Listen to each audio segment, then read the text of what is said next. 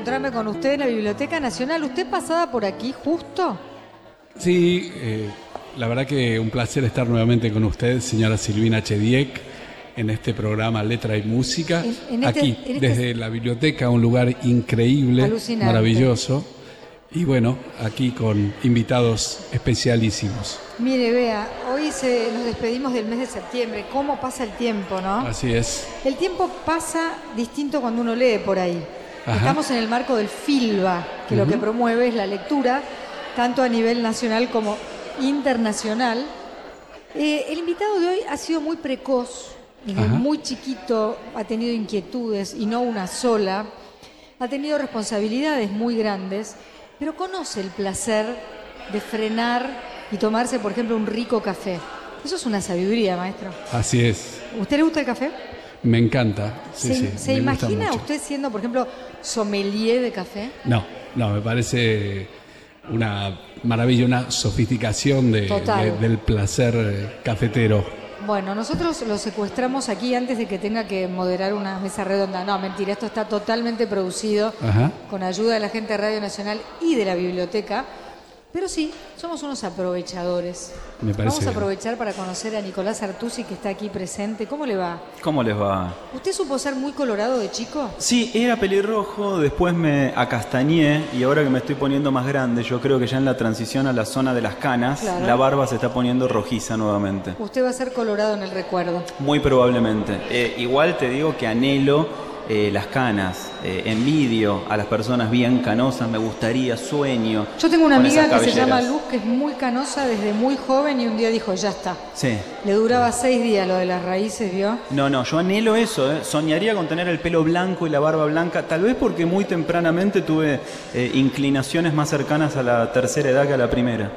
Usted, sí, sí, bueno, porque eh, le decía, maestro, si usted lee todo lo que hizo este muchacho, además de que es un sobreviviente a un par de huracanes y cosas por el estilo, Ajá. se ve que es como un elegido, porque esa gente, yo no sé si creer en la reencarnación no es lo mío, pero cuando uno ve una vida como la de este chico, que a los 19 años, ahora le va a contar él, las correrías, las andanzas, y dice, debería tener cuando lee todo lo que hizo, y 78, Sí, tengo 74, ¿eh?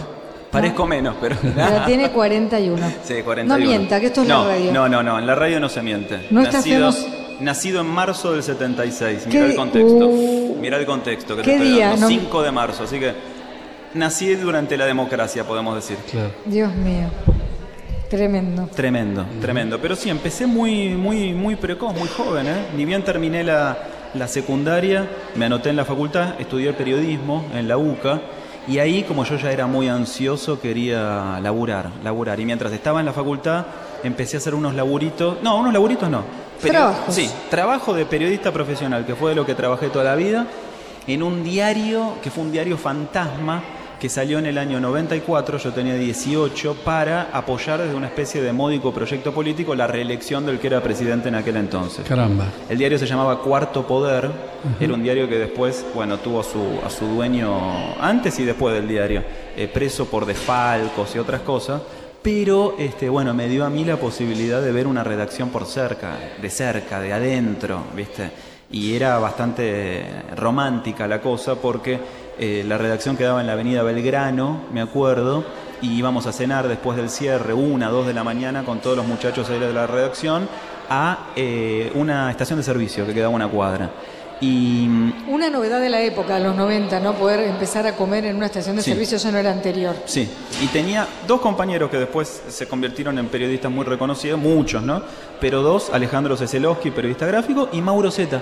No me diga. Mauro Zeta era de esa misma camada, empezamos juntos en esa... Que es hermano de un, neu- de un neurocientífico. Darío, Darío. Que el apellido, mm, por eso Mauro Zeta.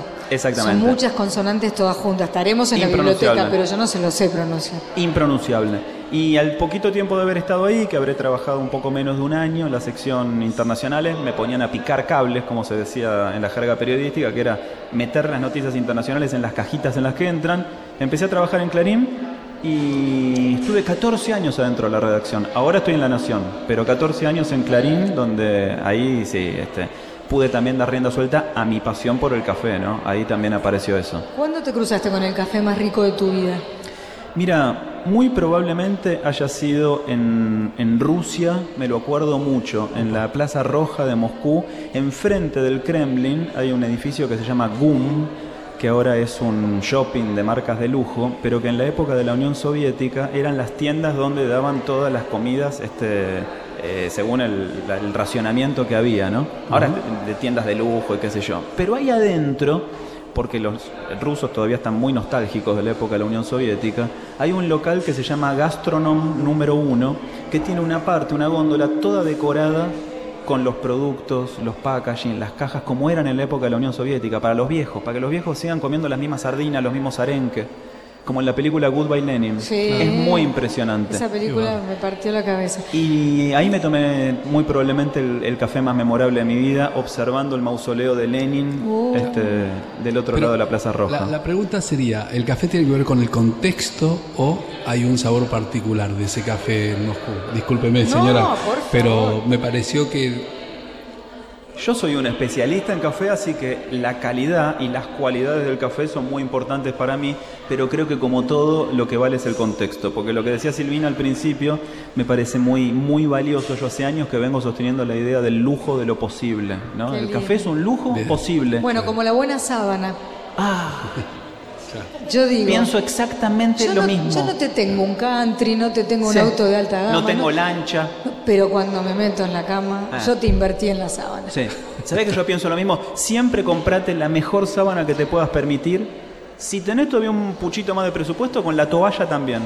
Pero el café, No, claro. el café, a diferencia del vino. Yo, yo con el té pienso igual que usted. Bueno, ahí está. De hecho, en mi cartera va a encontrar saquitos de té de primer nivel, porque hay algo más fácil que trasladar un buen saquito de té. No, no hay nada más fácil. Ahora, Para la cartera de la dama Ah, y el es bolsillo verdad. del caballero. Mira, te voy a pedir uno después. Eh, Todo tuyo. A diferencia. No. Mm, Qué- bueno. Qué desprendida que no sabía que eras tan desprendida. Todo lo que va, vuelve. bueno y malo. Escucha una cosa. va a venir bien. Hablando de usted como de un hombre de la tercera edad con solo 41 años. Sí. Estamos- Pero ojo que estoy en la tercera edad de los 15. Ok, perfecto. ¿Por qué Frank Sinatra? Ahí le estaba tocando el último café. Ah, ahí está. Porque es un jugador morgado, mire, vea. Tengo una fascinación muy grande por la ciudad de Nueva York. Tengo una fascinación muy grande ¿Es por verdad que soñás que, te, que Sí. estás ahí? todo el tiempo. To- todos los años voy a Nueva York. Es como el- el- el- la, la esnoviada que me permito. Y mm, Y si usted hace la cuenta, hay determinados veraneos nacionales que le cuestan lo mismo o más que una semana intensa en Nueva York. sí, sí. Sí, en Nueva York siento como que voy a conectarme con el mundo, con los lugares que me gustan. Tengo mis rutinas, mis lugarcitos, mis bares, mis librerías, ya los recorridos que disfruto, siempre el descubrimiento de lugares nuevos. Y Frank Sinatra, soy, soy muy admirador de esa clase de, de- de capos del espectáculo, ¿no? Como, como Sinatra, también, bueno, lo quiero horrores a Hitchcock. Eh, tengo como una fascinación por, por esos ¿Se puede hombres. querer horrores a Hitchcock con los terrores que nos ha infundido? M- Más que nada, más que nada. Creo Solo- que la expresión querer horrores a Hitchcock es, es precisa, ¿no? Chan, chan, chan, chan, chan, y viene la cuchilla. Ay, sí. ¿A vos sabés que a veces pienso que durante. Y me emociona pensar que durante cinco años de mi vida viví en el mismo planeta que Hitchcock, que es mi ídolo absoluto. Él murió en el, en el 81. Pero Sinatra. ¿Sabés cantar New York, New York? Si lo hacemos juntos, no Dale. somos cantantes. Yo eh, soy muy malo. Start Spreading the news. I'm leaving today. I want to make it away. New York, New York. El otro día lo escuché con él y, y Liza. I wanna wake up. In the city that never sleeps. And of the hill. Top of the list. Can be, be number one. These little Town blues are melting away. I wanna make it part of mi parte favorita es New. York.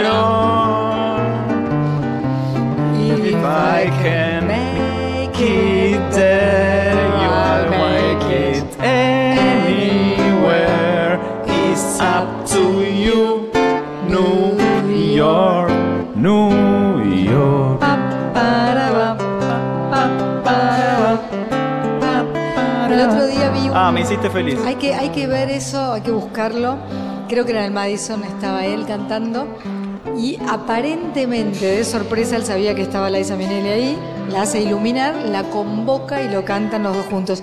En Estados Unidos hay que desconfiar de la espontaneidad, Sí. pero ella sube con la cartera cantan que te, te da un ataque cuando ¿no? Es se admiran, se abrazan, ¿no? es un momento único. Es impresionante. Y aparte yo hice muy, muy propia esa expresión de que si lo podés hacer aquí, podés hacerlo en cualquier lado.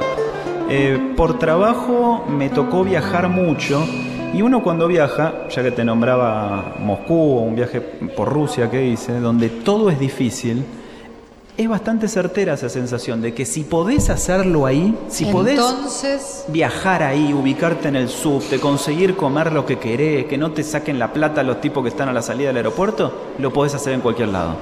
Perfecto. Ahora, el, ¿sabe una cosa, maestro? Yo estuve estudiando sobre el invitado, ¿verdad? Lo del café en realidad se remonta a haber compartido mucho tiempo con sus abuelos.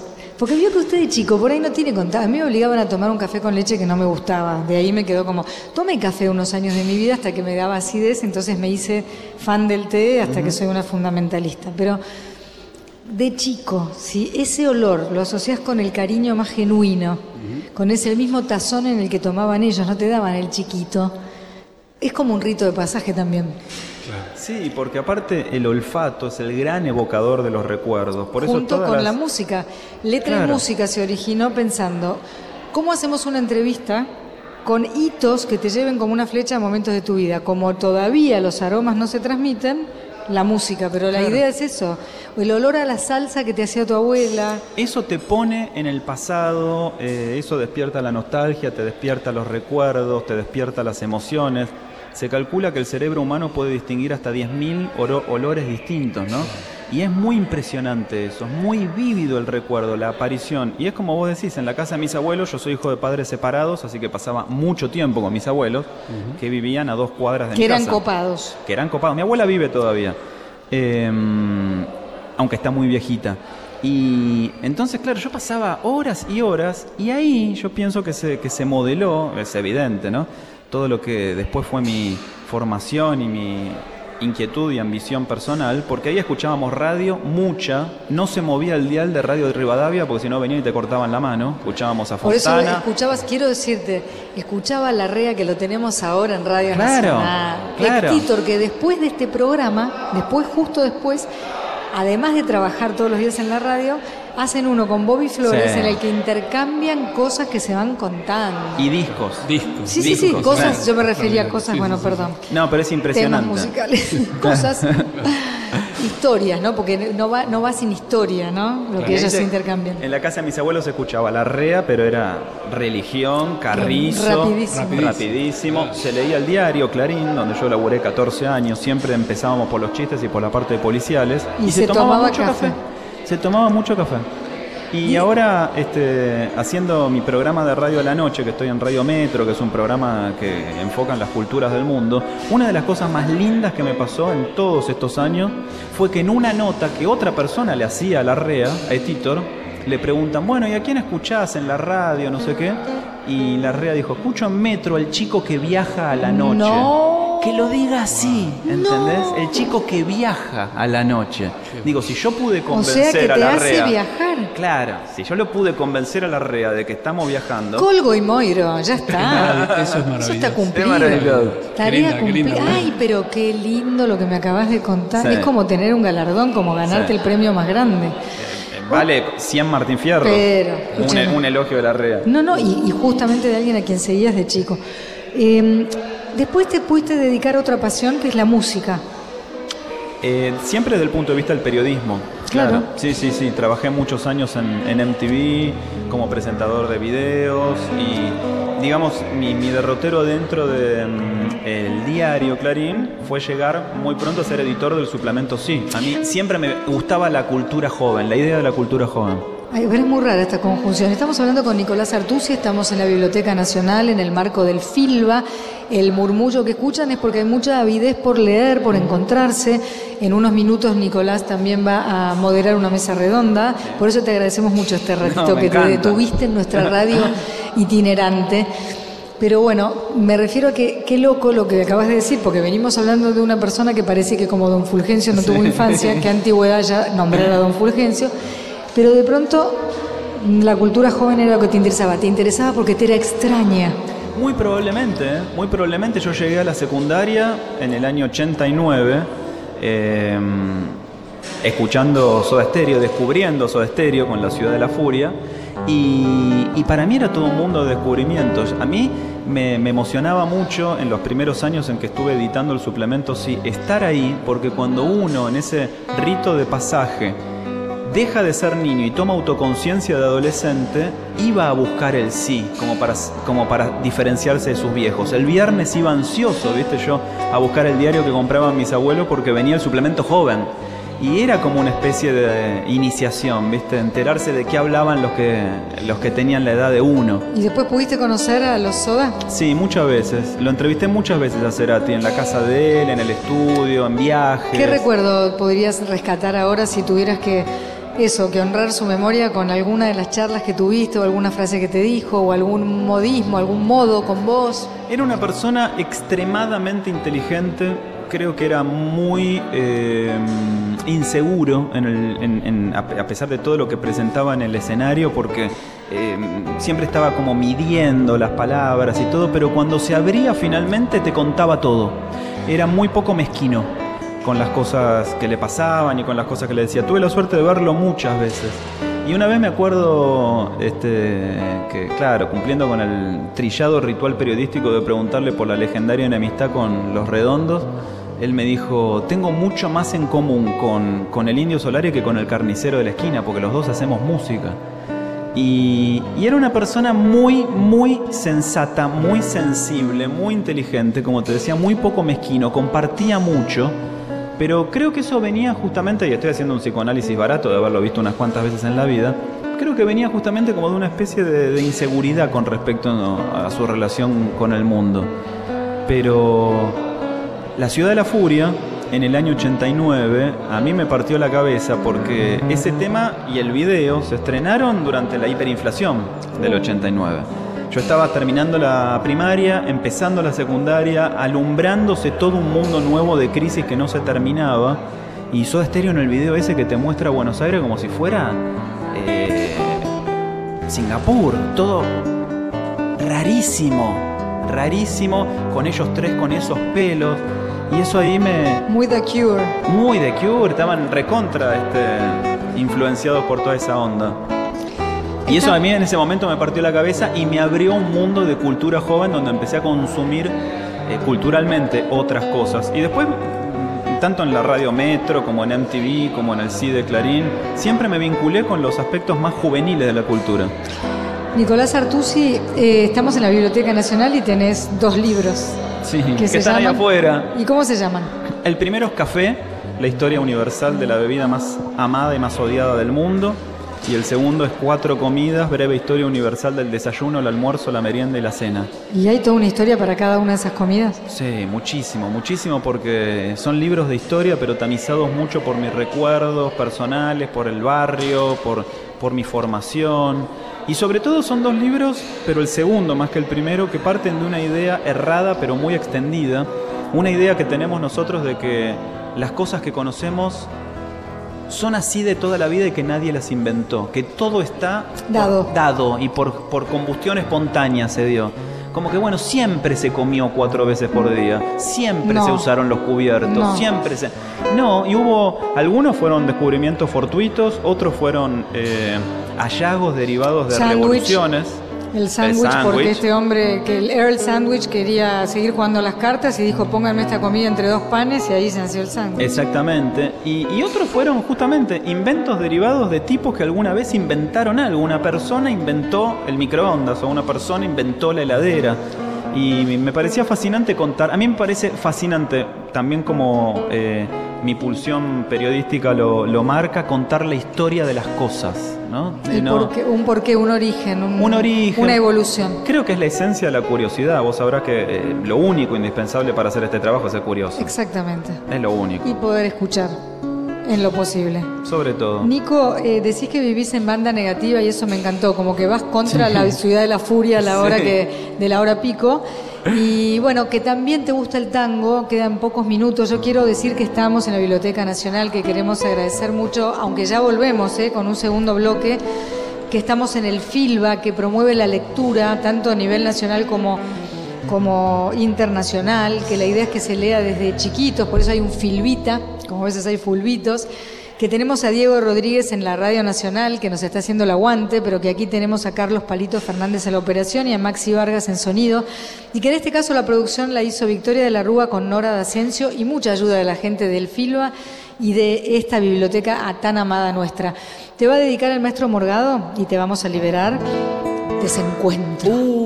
Me puedo poner a llorar, ¿eh? Llore. Dale.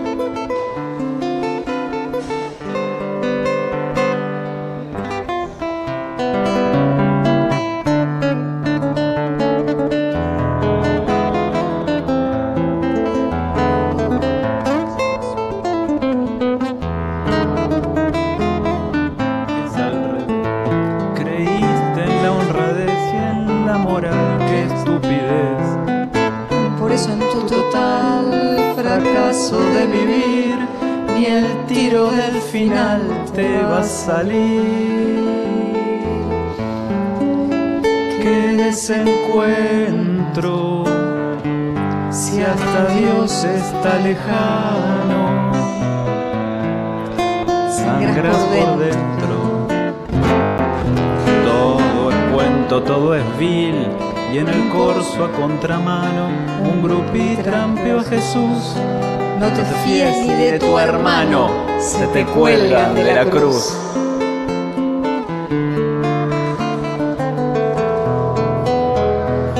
Hiciste Con ternura y el amor te devoró de atrás hasta el riñón. Y ahí nomás te hundieron con rencor todo el arpón. Amargo desencuentro porque ves que es al revés. Creíste en la honradez y en la moral, qué estupidez. Por eso en tu total fracaso de vivir, ni el tiro del final te va a salir sol. Don. Gracias, maestro Morgado. Gracias, Nicolás Artusi. Ya volvemos en un segundo nada más desde el Filba. Gracias. Muchas gracias. Escucha Letra y Música. Escucha Nacional, la radio de todos.